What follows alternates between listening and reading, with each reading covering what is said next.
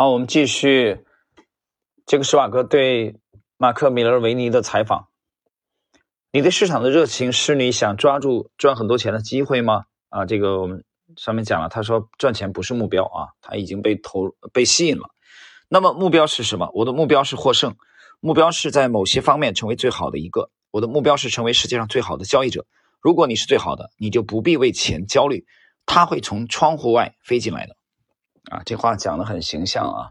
就当你在技术上很牛的时候，钱已经不是问题了，难道不是吗？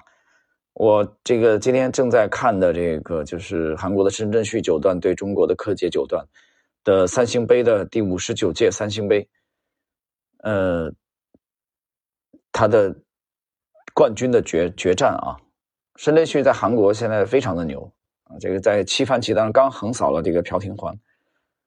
那是柯洁也不用说了啊，中国等级分的第一人，一五年以来中国围棋界的这个第一人。到了他们这种水平的话，钱已经不是问题了啊！就是马克·米勒维尼讲的，就是你的功夫到了那那个地步的时候，哪怕你是一个榨油的油坊的这个榨油匠，或者你是一个弹棉花的，或者你是一个修空调的，钱都已经不是问题了，因为你的技艺达到了巅峰。好，继续。从亏了全部的钱的这次经历中，你学到了什么？我意识到没有一个人会为我做事，我必须自己来做。我的经纪人仍然能拿到佣金，但是我却坐在那里一无所有。尽管当时我没有意识到这一点，但现在我完全相信，对一个刚刚做交易的人来说，亏掉所有的钱是最好的一件事。啊，最后这句话是经典。对一个刚做交易的人来说，亏掉所有的钱是最好的一件事。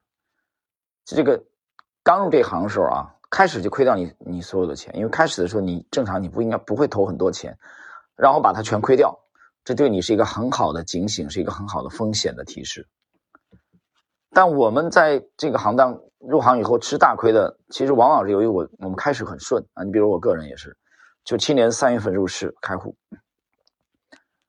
运气真的好。啊，误打误撞的去买到了东方电子，而且就在中东方电子主升浪的起点那里，懵的，纯纯属懵的。很快不到两个月的时间就赚了一倍。东方电子这个股票刚上市嘛，次新股，山东的山东的这个股票，但这个结果是什么呢？结果就是让我以为股市很简单啊，对吧？我觉得其实我很牛啊，后来就是自己的这个工资啊、收入啊，包括找家人融资啊，都投入进去，那这这样就开始。在没有技术的情况下，啊，属于在没有驾照、没有驾车技术的情况下开始瞎搞，那瞎搞的结果就是到二零零一年去上海办事以前，账户里只剩了啊那么可怜的几万块钱，账户里当然还没有把所有的这个这个呃储蓄啊全部投入股市啊，只是投入股市的里面的话，最后剩的非常可怜，啊，应该两万都不到了。所以我当时停下来了。如果不停下来，这可能这连连账户里这一点钱也没了。所以开始的时候亏掉所有的钱，马克·米勒维尼的啊，这个这个说法看起来有点调侃啊。我说亏钱是好事吗？其实开始亏钱往往会成为好事。下个问题，为什么？因为他教给你要尊重市场，在你没有很多钱的时候，认识到我会失去一切的教训，这要比以后认识到这个教训要好得多。那对呀。你以后认识你会亏得很惨，所以查理芒格讲，我们最好是通过从别人的错误当中汲取教训，而不是自己的。所以说，为什么历史重要呢？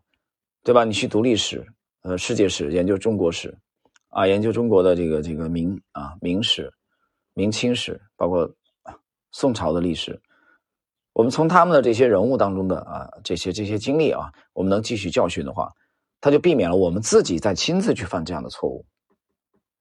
这难道啊不是一件很有意义的事情吗？好，看一下今天的最后一个问题。我猜这暗示你不是一个坚持对初入这一行者进行书本教育学的支持者。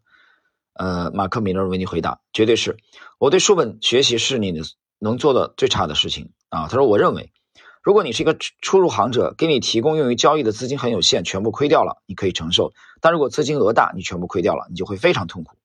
否则，你就是在愚弄自己。我要告诉你，如果你从纸上谈兵转移到实际操作，你就要做出各种不同的决策，因为你不习惯于听从感情的压力，实践和书本上的东西没有相同的。这就像只有与假想的对手打拳击之后，才能与专业的拳击手进入拳击场一样。你认为会发生什么？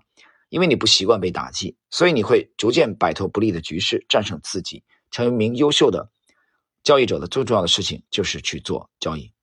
啊，这是马克·米勒维尼当年的观点啊，这点我赞同啊，我赞同。